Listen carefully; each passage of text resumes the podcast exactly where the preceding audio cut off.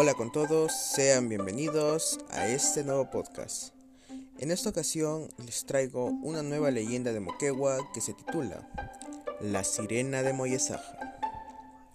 La Sirena de Moyesaja es una hermosa mujer, mitad humana y mitad pez, que habita en las cataratas que dan nombre a esa belleza femenina. Esta sirena emite una melodía muy especial cuando toca la guitarra. Se dice que hace su aparición en las denominadas horas malas, a las 12 del mediodía y a las 12 de la noche.